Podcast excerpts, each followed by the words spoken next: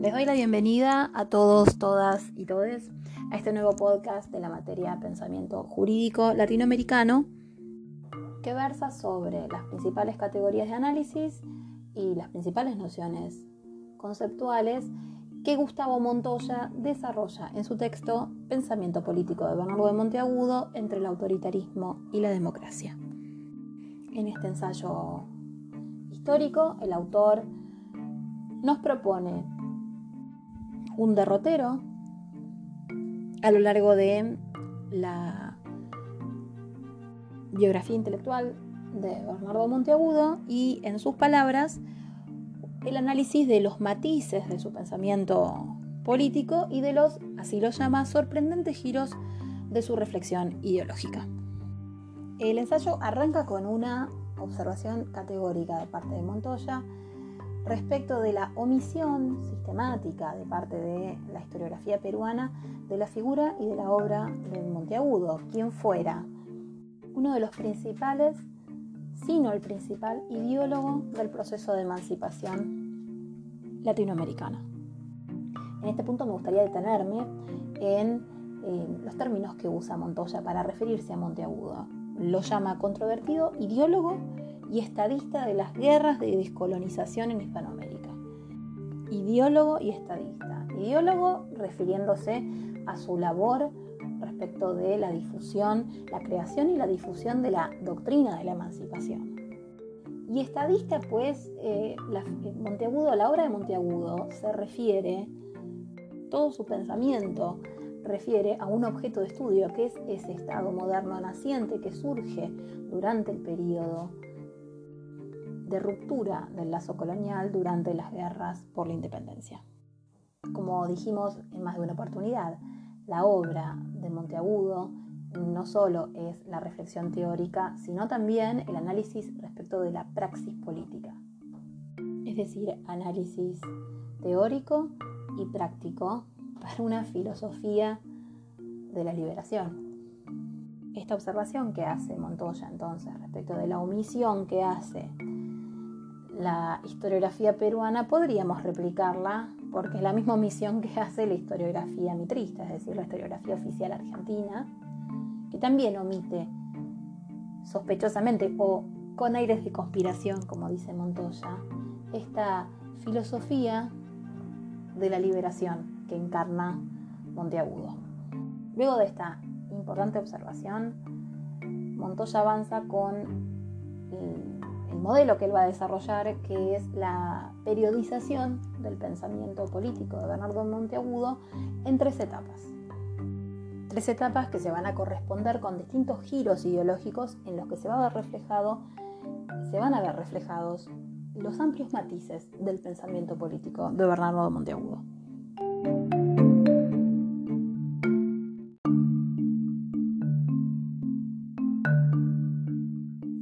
Antes de adentrarnos en el análisis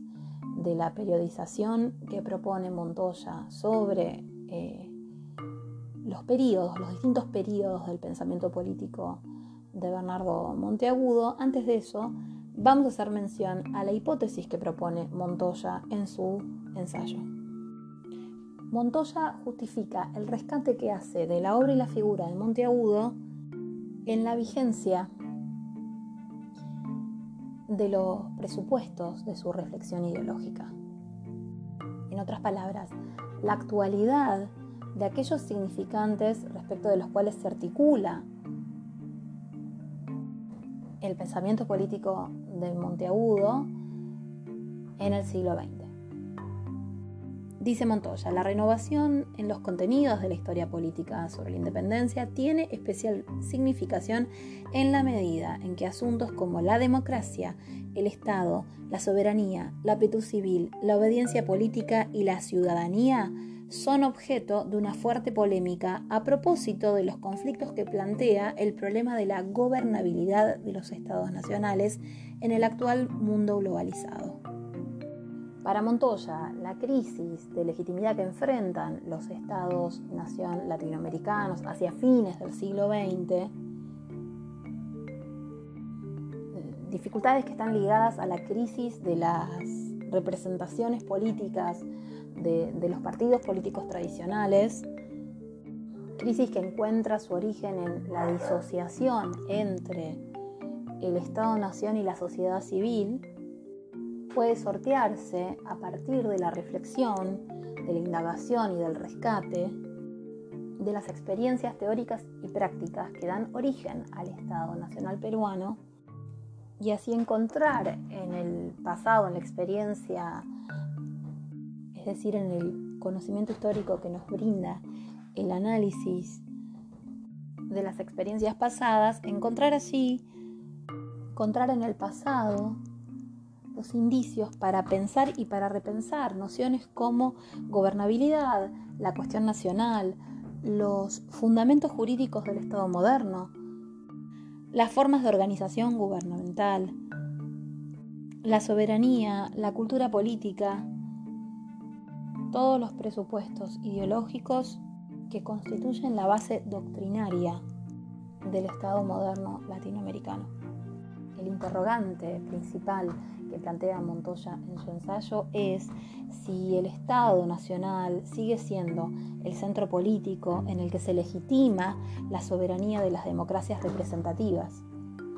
Y para comenzar a responder este interrogante, Montoya propone como clave para el análisis político especificidad de la experiencia y de la historia del pensamiento político hispanoamericano.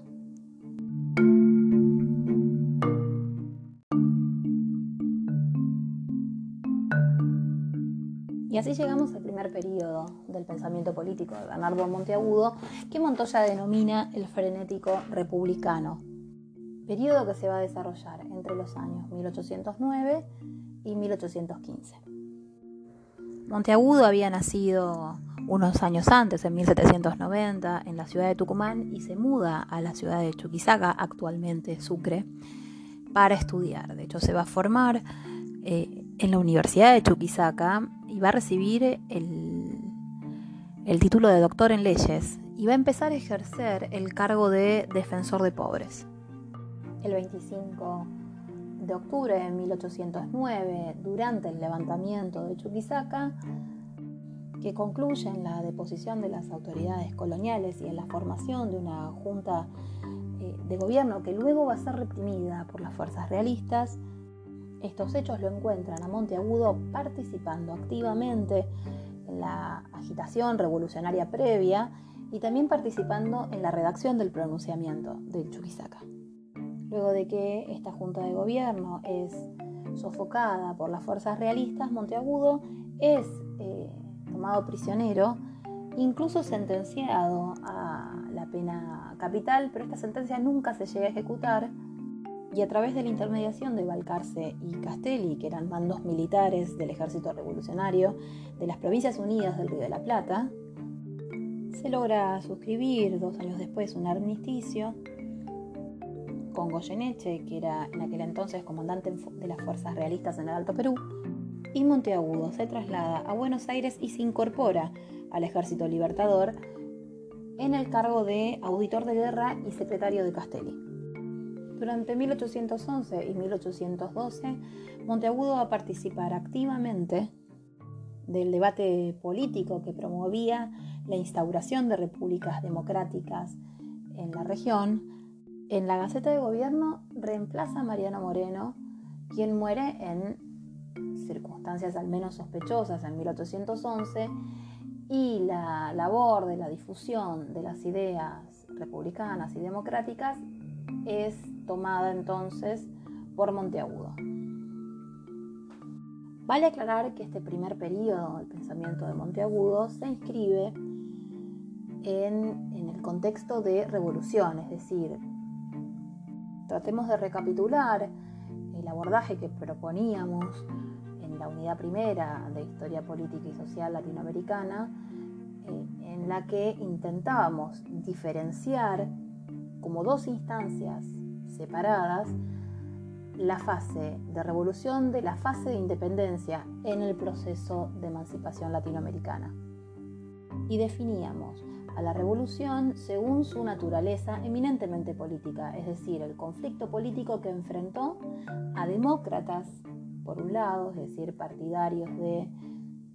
la refundación del Estado moderno, según los ideales de la Ilustración, partidarios de la retroversión de la, soberanía, partidarios de las libertades individuales y de los derechos de los ciudadanos, y por otro lado absolutistas, es decir, defensores del statu quo y del régimen absolutista. De hecho, se hace conocer en este periodo por el tono radical de sus ideas la defensa radical a ultranza de los ideales democráticos. Por eso es que Montoya denomina este periodo, lo llama el frenético republicano. De hecho, Montoya asegura en este capítulo que uno de los rasgos que caracterizan a Monteagudo es eh, la manera en que él expresa sus ideas y lo califica como provocativo, temerario y arrogante. Y tomo esta referencia que hace Montoya, que entiendo yo son referencias personales que aluden a las formas, para que nos adentremos en el pensamiento de Monteagudo. Fíjense cómo en las palabras de Monteagudo, lo que dice Monteagudo, esto está en la página 87, abro comillas, Sé que mi intención será siempre un problema para unos, mi conducta un escándalo para otros y mis esfuerzos una prueba de heroísmo en el concepto de algunos. Me importa todo muy poco y no olvidaré lo que decía Sócrates. Los que sirven a la patria deben contentarse satisfechos si antes de elevarles estatuas no les levantan cadalzos. Me quedo entonces con la conclusión de Monteagudo. Realmente el debate respecto de las formas, las maneras de expresar las ideas importa muy poco. En todo caso, lo que importa es el fondo de esas ideas. Y yendo entonces al fondo de la cuestión, es decir, a las ideas que sustentan el pensamiento de Monteagudo, volvamos sobre sus palabras. Dice Monteagudo, pueblos, ¿cuándo seréis tan entusiastas por vuestra independencia como habéis sido fanáticos por la esclavitud? habitantes de los últimos ángulos del continente austral. La libertad de la patria está en peligro. Tomad, tomad el puñal en la mano antes de acabar de leer este periódico si es posible y corred, corred a exterminar a los tiranos. Ciudadanos ilustrados, fomentad este furor virtuoso contra los agresores de nuestros derechos. Perezcamos todos antes de verlos triunfar. Vamos a descansar en los sepulcros antes de ser espectadores de la desolación de la patria. Si ellos sobreviven a nuestro dolor, que no encuentren sino ruinas, tumbas, desiertos solitarios en lugar de las ciudades que habitamos. Esto es un fragmento de un texto publicado en la Gaceta de Buenos Aires el 10 de enero de 1812 y Montoya. Sobre este fragmento dirá que más allá de que predominan elementos panfletarios y demagógicos, lo que es importante destacar es el imperativo de sembrar el ánimo revolucionario. importancia cenital del imperativo eh, revolucionario. Pues los demócratas americanos deben enfrentar un desafío muy particular que está ligado con la especificidad de la historia americana, que es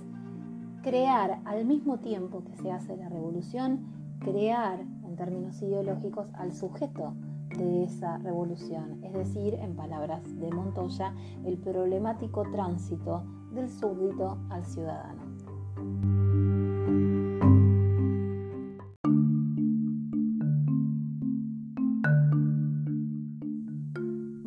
Entonces se encuentra en esta primera generación de pensadores sociales modernos hispanoamericanos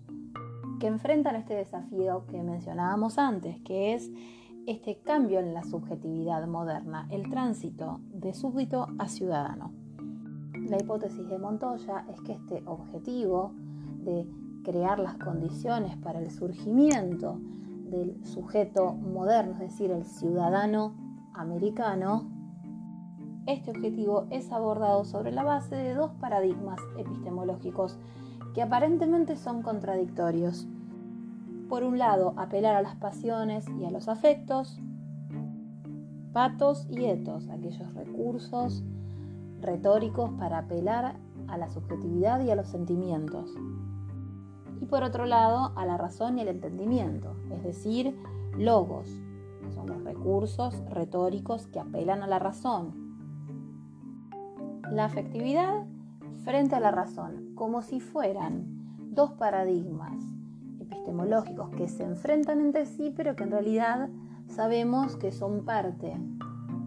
de los recursos retóricos en los que se va articulando un nuevo lenguaje político que busca institucionalizar y justificar estas nuevas formas de organización social modernas. Y en este punto Montoya va a señalar la influencia tanto de los ideales de la Revolución Francesa, es decir, de los ideales de la Ilustración, como así también la influencia de la crisis política en España a partir de la invasión de Bonaparte en 1808. Dice Montoya que,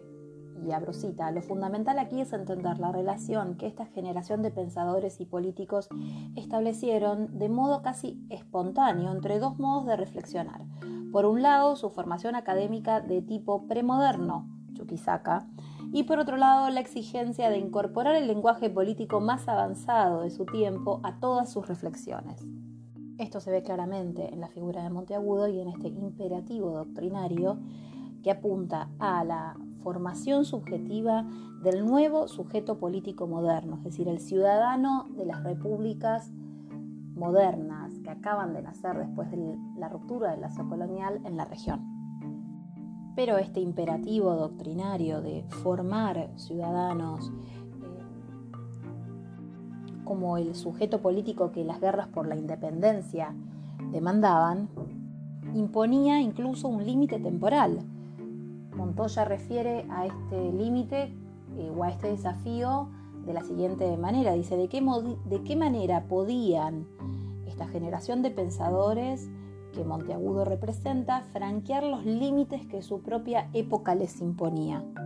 Incluso plantea otro tipo de interrogantes. ¿Quiénes debían ser pues los depositarios de la libertad política? Propia de una ciudadanía concebida al interior de las necesidades históricas del mundo occidental.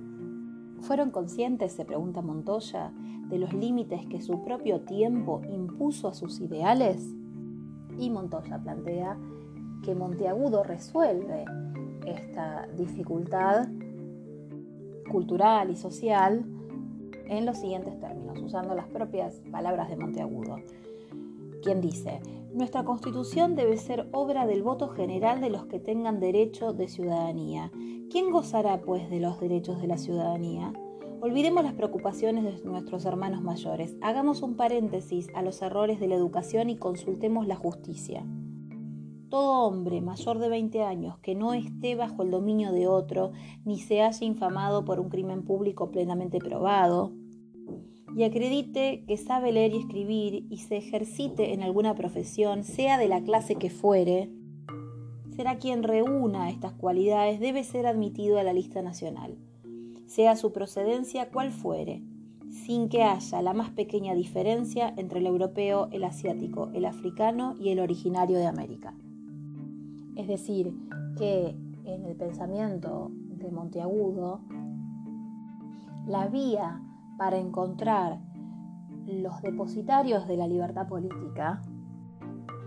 es la igualdad. Es decir, la igualdad como principio fundante de las constituciones modernas para ampliar la base de la ciudadanía moderna. En palabras de Monteagudo, todos los hombres son iguales en presencia de la ley el cetro y el arado, la púrpura y el humilde ropaje del mendigo no añaden ni quitan una línea a la tabla sagrada de los derechos del hombre. Aquí nuevamente vemos referencia a la igualdad ante la ley, es decir, a este principio fundante del nuevo orden social que se inaugura en la región luego de concluido el periodo de las guerras por la independencia.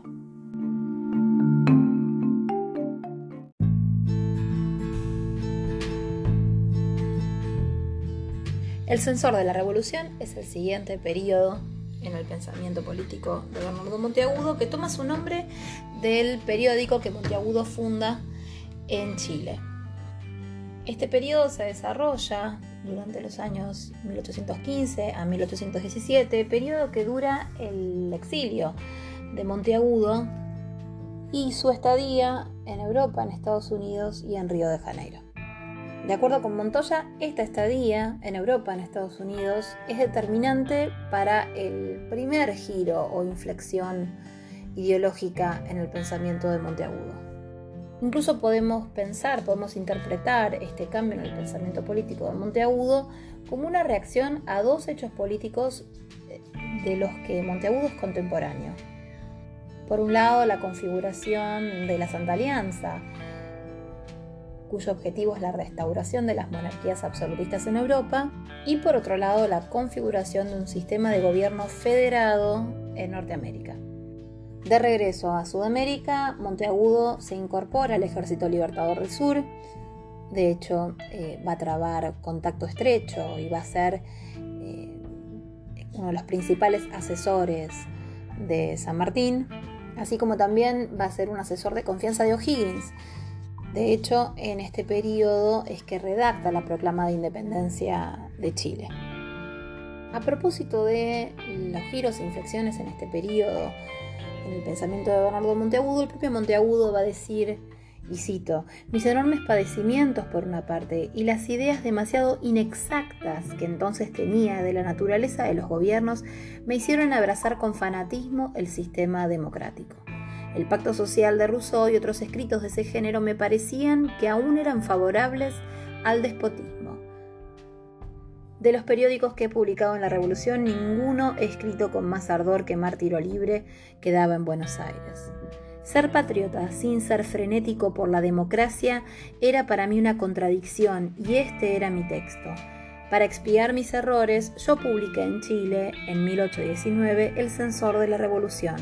Ya estaba sano de esa especie de fiebre mental que casi todos hemos padecido y desgraciado el que con el tiempo no se cura de ella. En este fragmento, Monteagudo hace referencia al texto fundante del contractualismo, el Pacto Social de Jean-Jacques Rousseau, publicado en 1762, que sienta las bases doctrinarias para la organización del poder estadual la forma de las repúblicas democráticas. Para entender entonces la distancia que Monteagudo toma respecto de la fiebre republicana, como él la llama, la respuesta no, la vamos a encontrar en, eh, en, creer que el pensamiento de Monteagudo se degrada o que él asume posiciones más conservadoras, sino justamente en que Monteagudo es un hábil lector de la realidad, de la praxis política de América del sur. Y en todo caso considera que lo esencial al momento de pensar en la organización estadual que mejor exprese las demandas de las sociedades americanas, habrá entonces que atender a la particularidad histórica de las ex colonias españolas. En otras palabras, el cambio radical en el pensamiento político de Bernardo de Monteagudo no se explica en el reduccionismo extemporáneo de calificar el pensamiento de Monteagudo en esta etapa como conservador, como una fase conservadora o autoritaria, sino que, en primer lugar, para explicar este giro, habrá que tener en cuenta seguramente las condiciones en las que se da el exilio de Monteagudo. Exilio que a él lo lleva a tomar contacto con la realidad en Europa ya sea la disputa entre la Francia de Napoleón Bonaparte y Gran Bretaña por la hegemonía europea, como así también la guerra por la independencia en España, sin olvidarnos de la configuración de un sistema de gobierno federal en Norteamérica. El análisis entonces de la coyuntura política internacional es lo que puede explicar este cambio en la reflexión ideológica de Monteagudo que en este periodo, y en palabras de Montoya, intentará hacer un llamado de atención y un pedido por sacarse de encima el eurocentrismo. Es decir, evitar trasladar mecánicamente las legislaciones y los ordenamientos jurídicos que dan origen en Europa al orden político moderno y pensar en todo caso en que la organización estadual de las repúblicas, de las nobles repúblicas latinoamericanas, debe darse según la particularidad histórica de las ex colonias españolas. Dice Montoya al respecto que sin caer en el error de retroceder o reinstaurar el antiguo régimen colonial, se trataba de encontrar el medio más adecuado conforme al tiempo histórico propio de sociedades recientemente descolonizadas, pero sin los fundamentos materiales y espirituales para tener una existencia política al estilo de algunas de las más avanzadas democracias occidentales. Es por eso que este giro inflexión ideológica en el pensamiento de Monteagudo no se debe a que su pensamiento se torna conservador ni autoritario, sino que en todo caso hay que prestar atención al contexto en el que se da este cambio. Dice Montoya al respecto, estamos frente a un personaje que transita por los diferentes frentes políticos y militares de las guerras por la independencia ya sea el Alto Perú en 1809, Argentina en 1812, 1814, Chile en 1817, 1818, Perú 1820, 1822, Centroamérica 1822, 1823 y nuevamente Perú desde 1824 hasta 1825. En cada uno de estos lugares se dio tiempo para la reflexión y la escritura. He ahí una de las razones que explican la existencia entre sus escritos de todo un abanico de posibilidades. Volviendo sobre una de las principales ideas que intentamos esbozar al principio de este podcast, confirmamos entonces la noción de que el pensamiento de Bernardo Monteagudo es reflexión teórica y praxis política para una filosofía de la emancipación. Recordemos que en este periodo histórico, la revolución, esa primera fase del proceso de emancipación latinoamericana, que se va a manifestar en el juntismo americano, en todas las juntas de gobierno que se van organizando en la región, entra en una fase de estancamiento motivada principalmente por la contraofensiva realista que va a ir sofocando cada una de las juntas insurrectas, excepto la Junta de Buenos Aires, que es la única que para este entonces se mantiene en pie. Es en este contexto que Monteagudo repiensa si los principios de democracia, de soberanía popular y la forma de gobierno republicana son los presupuestos doctrinarios más adecuados para organizar a estos estados cuya independencia todavía no es una conquista, sino que se está disputando en el campo de batalla. En palabras entonces de Monteagudo, nuestro plan es evitar ambos extremos. Se está refiriendo a los modelos de organización estadual y organización social eh, que, se, que se han adoptado tanto en los Estados Unidos como en Francia como en Inglaterra respecto de estos paradigmas de ordenamiento jurídicos gubernamentales es que Monteagudo dice evitemos estos extremos. En todo caso, y cito a Monteagudo, aplaudir lo bueno o lo mediano sin exageración y censurar lo malo sin transportes de ánimo. Y si nuestros ensayos analíticos no son dignos del objeto que nos proponemos, al menos probarán que tenemos resolución para emprenderlo todo cuando se trata de contribuir a la grande obra de la independencia nacional. Este es otro de los puntos en los que la obra de Monteagudo, su pensamiento, se vuelve ineludible y original en este planteamiento de evitar el eurocentrismo. Evitar traspolar todos aquellos principios abstractos de ordenamiento jurídico y organización social que en Europa sirvieron como bases doctrinarias para la organización estadual y para la refundación del Estado moderno, evitar traspolarlos a la realidad latinoamericana. Y en este sentido, Monteagudo va a ser mucho más lúcido que muchos referentes del pensamiento jurídico latinoamericano que van a venir con posterioridad de él.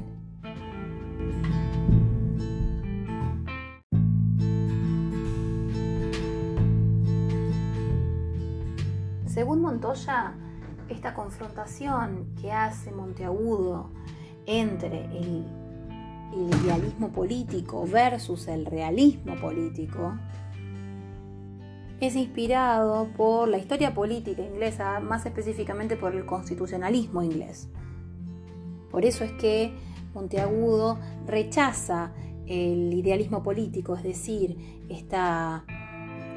dinámica de elaborar principios abstractos de organización jurídica, de organización social, sin contrarrestarlos con los procesos políticos que están teniendo lugar, es decir, el resultado de las guerras por la independencia, la configuración de estos nobles estados independientes. Por eso es que Monteagudo confronta al idealismo político con el realismo político, es decir, con el análisis de la coyuntura política. De acuerdo con Montoya, y lo cito, esta era la exigencia de sincronizar su reflexión con las necesidades de una época de violentas alteraciones políticas y sociales. Es decir, que en el balance que hace Monteagudo de la revolución hasta este momento, hasta 1819-1820, el autor propone evaluar cada uno de los procesos políticos que tienen lugar, sopesar el resultado de, las, de cada una de las batallas que se van librando en el contexto de las guerras por la independencia y analizar las particularidades propias de cada uno de los nobles de los nacientes estados-nación que surgen del proceso de emancipación. Y propone justamente el análisis pormenorizado de estas circunstancias para adecuar la legislación, es decir, para adecuar la organización jurídico-política que mejor sirva a los efectos de estabilizar los logros obtenidos hasta ese momento. En palabras del propio Monteagudo, el estado actual de la revolución ofrece un cuadro de temores y de esperanzas, de energía y de debilidad que imponen a quien lo contempla ansioso de saber los resultados.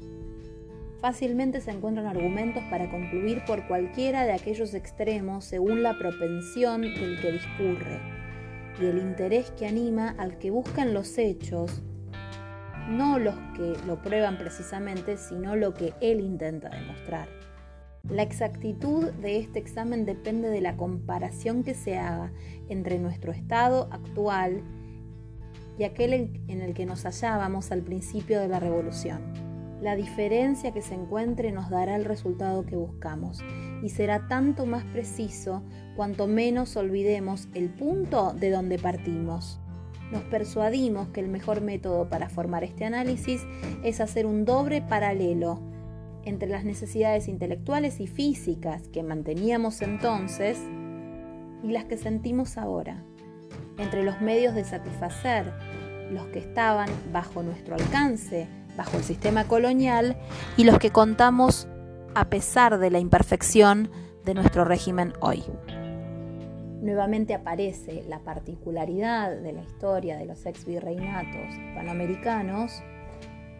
como un elemento central en el análisis de Monteagudo, pues las iniquidades propias del pacto de vasallaje están a la vuelta de la esquina, es decir, el pasado colonial de las sociedades y de los nuevos estados latinoamericanos es casi inmediato y de ese pasado colonial inmediato surge la exigencia de encontrar el ordenamiento jurídico y político más idóneo para ese Estado moderno que nace de la ruptura del lazo colonial y para esa sociedad moderna que mejor le permita a esa sociedad moderna latinoamericana estabilizar e institucionalizar los logros obtenidos y las conquistas logradas. Para cerrar con este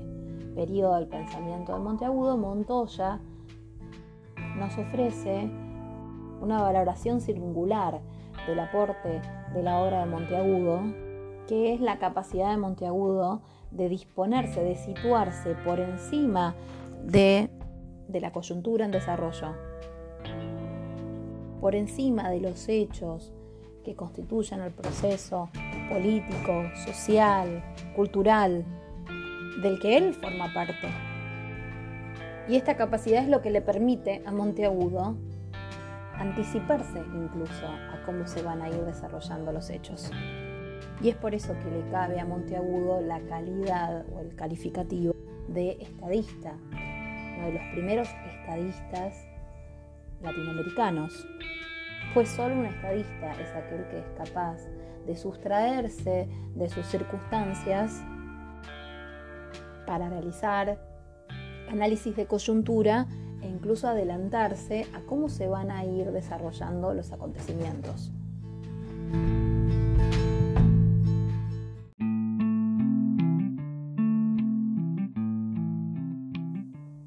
Monteagudo en el Perú es la última etapa del pensamiento político de Bernardo Monteagudo. Monteagudo llega al Perú con el grado de coronel y además auditor del Ejército Unido de los Andes y va a abordar en esta última etapa de su vida y de su obra el problema de la gobernabilidad. En el boletín El Pacificador del Perú, que es una publicación que Monteagudo organiza y difunde durante los meses previos a la proclama de la independencia, Monteagudo propone el debate respecto de el tipo de constitución política que la sociedad peruana requiere según aquella particular coyuntura. Hacia 1821, en Los Andes Libres, otra publicación que se encarga de organizar y difundir, Monteagudo publica la siguiente reflexión. Dar la constitución a un país es establecer la forma permanente de gobierno que debe regirlo. Supuesto el conocimiento exacto de su población, de su territorio, de sus recursos para mantenerlo y de sus relaciones naturales con los países, países limítrofes, sin entrar en las demás calificaciones que miran a su aptitud social. Formar una constitución sin la evidencia de estos datos es ocuparse seriamente de cosas quiméricas. Y suponer que un cuaderno en que se ordenen metódicamente las materias constitucionales sea una especie de talismán político que tenga la virtud de hacer existir lo que se quiere. Excusado es repetir que en nuestro estado actual carecemos enteramente de alguno de aquellos datos y no podemos responder de los demás. Este concepto de talismán político, de la constitución como talismán político, es novedoso en el pensamiento de la época. Incluso me atrevo a decir que eh, es novedoso respecto de los aportes de juristas que, que van a venir después que Monteagudo. La preocupación de Monteagudo que se expresa en estas líneas es refiere a cuáles son los presupuestos de la parte orgánica de la Constitución, que es el conocimiento exacto de la población. El, uno podría decir el conocimiento de los elementos que constituyen ese Estado moderno, del territorio, sus recursos naturales, la población, su aptitud cívica, es decir, su nivel de instrucción y, también los bienes de los que dispone esa población, si hay acceso a la propiedad de parte de esa población o mejor dicho, cómo está distribuida esa, la propiedad en esa población, para que el último elemento, el elemento del poder, el eh, elemento constitutivo del Estado, se pueda organizar, que esa constitución sea el reflejo de las demandas de esa sociedad. Pues una constitución que se aleje de las verdaderas condiciones de la sociedad que pretende ordenar, va a degenerar en serios problemas de gobernabilidad. Es decir, que en Monteagudo es clave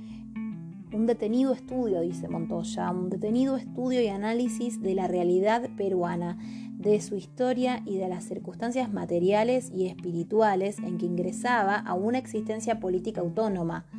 para poder elaborar o organizar el corpus normativo que va a regir a esa sociedad. El concepto de talismán político, de entender a la Constitución como talismán político en algún punto, es lo que resulta del eurocentrismo que él tanto discute. Es decir, traspolar organizaciones jurídico-políticas de otras realidades diferentes a la realidad del Alto Perú, a la realidad de la región, si se quiere, con la pretensión de que por el mero hecho de traspolarlas y darles institucionalidad a esas constituciones, las mismas tengan la virtud de hacer existir esa realidad que legislan. Y esto es nada más alejado del pensamiento, de la crítica de Monteagudo, que considera que justamente la realidad existe por fuera de los marcos normativos, y en todo caso son los marcos normativos que tienen que reflejar las condiciones de esa realidad, en particular teniendo en cuenta el objetivo a largo plazo, que es el objetivo de la gobernabilidad,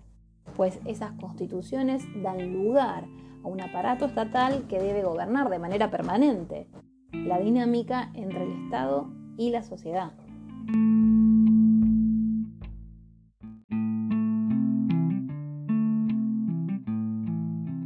Al comenzar el análisis de este último periodo de la vida y de la obra de Monteaguda, Montoya hace una aclaración. Nos dice que en su retorno a Perú, Monteagudo trae consigo más de 12 años de actuación política en diferentes escenarios de la Revolución Americana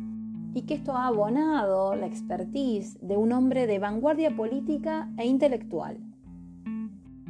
Dice Montoya, que no tuvo reparos en rectificar sus juicios en beneficio de la gran causa americana a la que llamaba su patria, muy por encima de los nacientes nacionalismos.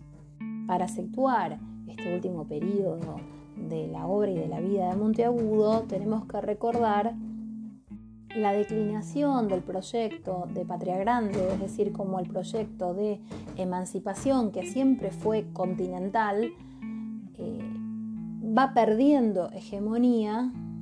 y se van afincando los, diversos proyectos de patria chica al calor de la balcanización de la región, que coincide con el objetivo de la política exterior de Gran Bretaña particularmente.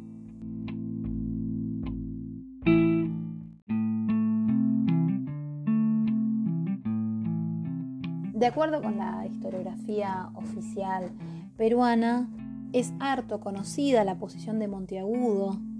durante el protectorado en Perú, una posición controvertida de rechazo a la democracia. Decimos que es harto conocida porque es la visión que refleja la historiografía peruana, pero que sin embargo no ofrece un análisis pormenorizado del contexto en el que surge esta posición o de las razones que ofrece Monteagudo para fundar esa posición. Y por supuesto que Montoya va al rescate de estas razones y se encuentra, en primer lugar, con que aquello que motivaba esta tendencia a la restricción de las ideas democráticas que caracteriza este último periodo del pensamiento de Monteagudo es el peligro a la anarquía y a la desintegración política y territorial peligro que era una realidad efectiva para las repúblicas nacientes latinoamericanas, si tenemos en cuenta que la última batalla en la que se decide la causa de la independencia recién acaece en 1824 y es la batalla de Ayacucho. Es decir, que la independencia todavía no es una conquista, sino que se está disputando en el campo de batalla.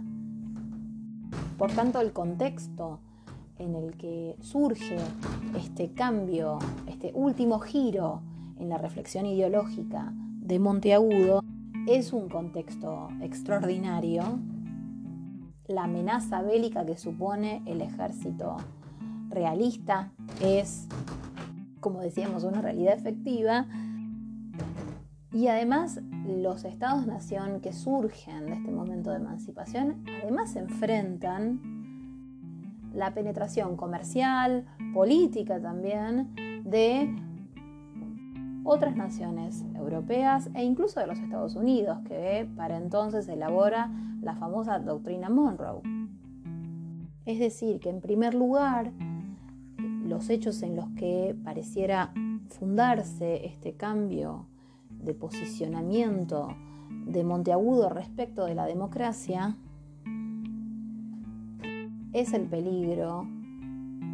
a la desintegración política, económica y social de las ex colonias hispanoamericanas. Peligro que no era para nada descabellado si tenemos en cuenta qué es lo que ocurre luego en la región, es decir, cómo se van a ir desarrollando los acontecimientos durante el transcurso del siglo XIX y cómo de la antigua unidad colonial se van a ir constituyendo 20 estados, nación aparentemente independientes, pero económicamente dominados y dependientes de los centros de poder europeos.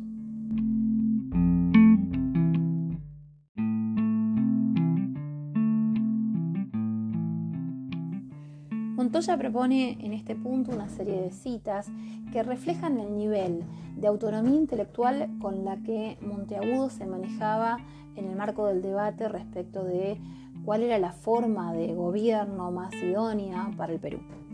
La primera cita que rescata dice, los que creen que es posible aplicar al Perú las reformas constitucionales de Norteamérica ignoran o olvidan el punto de donde ambos países han partido.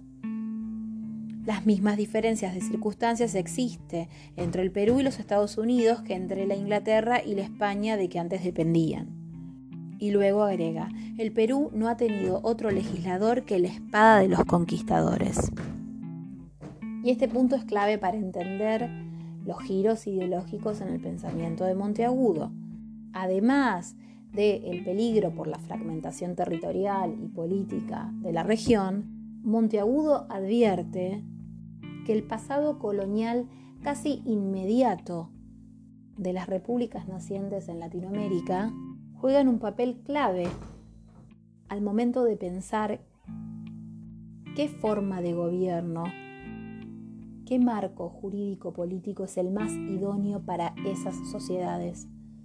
Y esta expresión no es fruto de la casualidad. El Perú no ha tenido otro legislador que la espada de los conquistadores. En esta expresión, Monteagudo sintetiza de manera magistral tres siglos de despojo, de explotación, de expoliación, que significó para toda Latinoamérica la sumisión al pacto de vasallaje.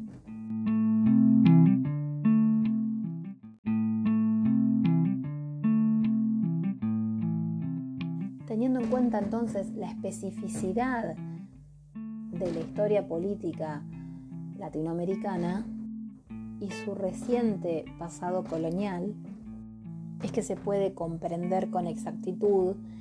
la importancia de la tarea de la difusión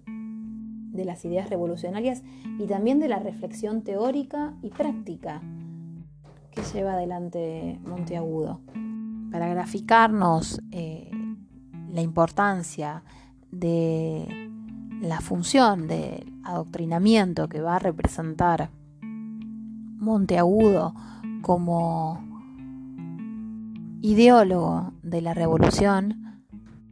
Montoya cita al mismo San Martín, quien señalaba, la lucha en el Perú no es común, no es una guerra de conquista o gloria, sino enteramente de opinión. ¿De qué me serviría Lima si sus habitantes fueran hostiles en opinión política? Por su parte, Monteagudo, en una carta dirigida a O'Higgins, le confiesa, hasta ahora todo lo hemos hecho con la pluma. La tarea entonces de Monteagudo como el ideólogo de la independencia cobra verdadera importancia si consideramos el contexto en el que se desarrolló. Es decir, si consideramos que la coyuntura de la guerra por la independencia todavía no está decidida a favor de el ejército libertador y también si consideramos que en Lima se encuentra casi intacta una oposición civil que está a favor de la causa realista. Es decir, que prefieren considerarse súbditos que ciudadanos modernos de esas repúblicas nacientes, y esto motivado por supuesto por los intereses económicos en común de la alta sociedad peruana. Dice Montoya al respecto, la principal contradicción social que dicha coyuntura demandaba era resolver, por un lado, los intereses de la clase dominante limeña, las aspiraciones de los medianos propietarios provincianos y las expectativas de las clases populares urbanas, recientemente excitadas por la agitación y propaganda independentista. Las alternativas entonces que se discutían en este contexto eran la posibilidad de establecer una monarquía constitucional, una república democrática o bien una dictadura revolucionaria. La alternativa que para Monteagudo era la forma de gobierno más idónea era constituir un poder ejecutivo fuerte que pueda administrar todas las demandas de clase, o sea, tanto las demandas de la clase dominante limeña, pero que al mismo tiempo vaya interpelando y generando las condiciones para el desarrollo de una conciencia social del grupo dominado, para que dejen la comodidad de considerarse súbditos y por supuesto la posterior emergencia de la aptitud civil de la sociedad para que participen en asuntos públicos. Otro objetivo importante en el pensamiento de Monteagudo es avanzar, apuntar a la disolución de dos principios activos, es decir, de dos cuestiones claves presentes en el contexto alto peruano, como son el hecho étnico y el hecho de casta. Para Monteagudo, uno de los principales presupuestos para la consolidación de una república democrática es una amplia participación del derecho de ciudadanía. Pero Monteagudo también advierte esta disociación entre la sociedad peruana, la población peruana, y las libertades políticas. Incluso llega a plantearse que para gozar del derecho de ciudadanía, la población no solamente debe acceder a un mínimo nivel de instrucción, sino que también tiene que acceder a la propiedad. Y en este punto, nuevamente Monteagudo es de vanguardia, porque es uno de los primeros pensadores del Estado latinoamericano que reflexiona sobre una posible redistribución progresiva de la renta, que hasta entonces se encontraba altamente concentrada en un reducido grupo social. Y el valor estratégico de las reflexiones de Monteagudo es lo que lo distinguen de la mayoría de sus contemporáneos.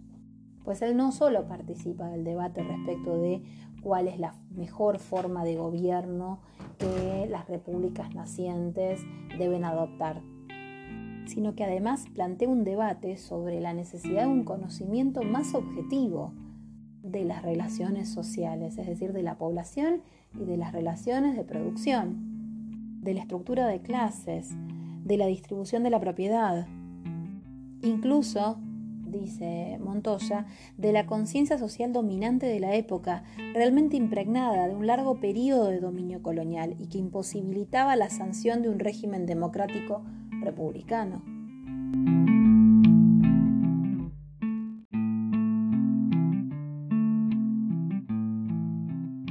Para cerrar este último periodo del pensamiento de Monteagudo, Montoya dice, en uno de sus pensamientos premonitorios y casi como adelantándose a los principales problemas de gobernabilidad de los futuros estados americanos, Monteagudo sentenció esta reflexión que después de casi dos siglos vale la pena recordar. Pero si algunos hombres llenos de virtudes patrióticas, acreditados en los combates o en la dirección de los negocios, emplean su influjo para hacer abrazar a los pueblos teorías que no pueden subsistir y que perjudican a sus mismos votos, la posteridad exclamará contra ellos apropiándose el pensamiento de Addison cuando dice de César en la tragedia de Catón, malditas sean sus virtudes, ellos han causado la ruina de su patria.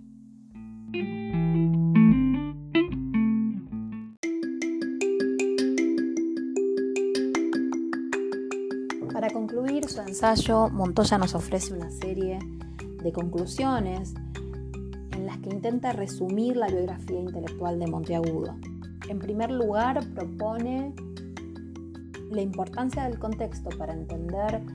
los giros en las reflexiones ideológicas del pensamiento de Monteagudo, contexto de guerras civiles, la fragmentación territorial y la anarquía ideológica que caracteriza este periodo de la historia latinoamericana. Otra característica clave del pensamiento de Monteagudo es su posición anti-eurocentrista y los incesantes intentos que desarrolla Monteagudo por adaptar el ordenamiento jurídico político del Estado a la aptitud civil, a la distribución de la renta y a los distintos niveles de instrucción pública de la sociedad. Asimismo, Montoya advierte que quienes buscan en la figura de Monteagudo los orígenes del autoritarismo y de las dictaduras en la historia peruana desvían la atención hacia otro tipo de escenarios porque justamente no incluyen en su análisis el análisis del contexto histórico en el que se desarrolla el pensamiento de Monteagudo. Su rol como difusor de la ideología de la revolución se entiende en el marco de una considerable oposición civil realista que entendía al proceso de independencia como una invasión tanto de argentinos, chilenos, colombianos. Ante la existencia de esta oposición de la alta sociedad dominante limeña, es que Monteagudo buscó organizar a las clases populares, justamente para contrarrestar en términos hegemónicos y lograr el objetivo de la independencia. Dice Montoya que el proyecto político que Monteagudo procuró no era el de una monarquía constitucional, sino el de un régimen constitucional con amplias libertades civiles, democratización de la enseñanza pública, auspicio para el desarrollo de las fuerzas productivas, tolerancia religiosa y libertad de culto, cancelación del tributo indígena y abolición de la servidumbre y la esclavitud. Estos son los presupuestos del proyecto político de Monteagudo para el Perú en un contexto en el que todavía no existían las condiciones materiales en la población peruana para el ejercicio de las prácticas electorales democráticas, ni tampoco para el ejercicio de la soberanía popular. Pues como ya hemos señalado en otras ocasiones, el proceso de emancipación se va a encontrar con el desafío que supone el tránsito del súbdito al ciudadano tránsito que supone no solamente la transformación de las estructuras materiales, sino principalmente la transformación cultural de la sociedad latinoamericana.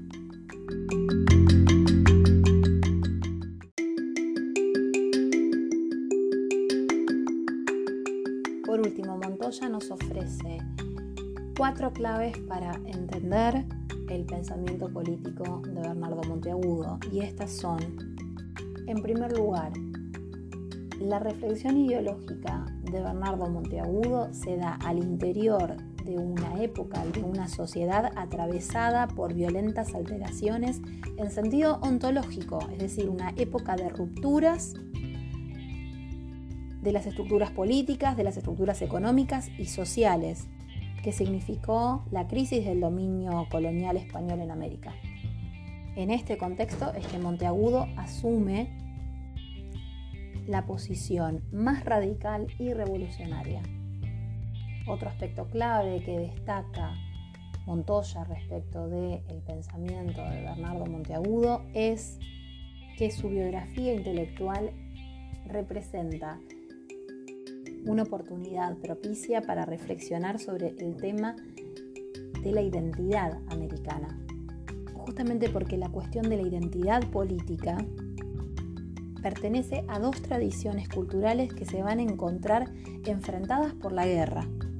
Y este enfrentamiento da origen a una nueva subjetividad política, que es la subjetividad americana. Como entidad cultural étnica, política y geográfica, que para nada puede ser entendida como un absoluto, atendiendo su naturaleza heterogénea, pero también señalando que esta subjetividad también va a ser el terreno de disputa a hegemonizar durante el siglo XIX. El tercer aspecto clave que señala Montoya respecto del pensamiento de Monteagudo es el factor étnico, que va a constituir otro de los aspectos presentes en el lenguaje ideológico del proceso de la emancipación. De esta manera, el término americano representa una síntesis ontológica cuya existencia demandaba demarcaciones sutiles sobre sus componentes, que integran un crisol explosivo de culturas heterogéneas. El último, el cuarto aspecto clave para comprender el pensamiento de Monteagudo es el que refiere al enfrentamiento entre distintas tradiciones, la modernidad política de las élites intelectuales, romanticismo político clásico o el liberalismo político moderno, que se enfrenta al tradicionalismo social de las clases americanas, que configuran un terreno propicio para la reflexión respecto de las posibilidades y los límites del sujeto en la historia. Y así llegamos al fin de este podcast dedicado a la revisitación de las principales nociones conceptuales que aborda Gustavo Montoya para analizar la biografía intelectual de Bernardo de Monteagudo. Espero que les haya gustado y nos encontramos seguramente en el próximo podcast. Thank you.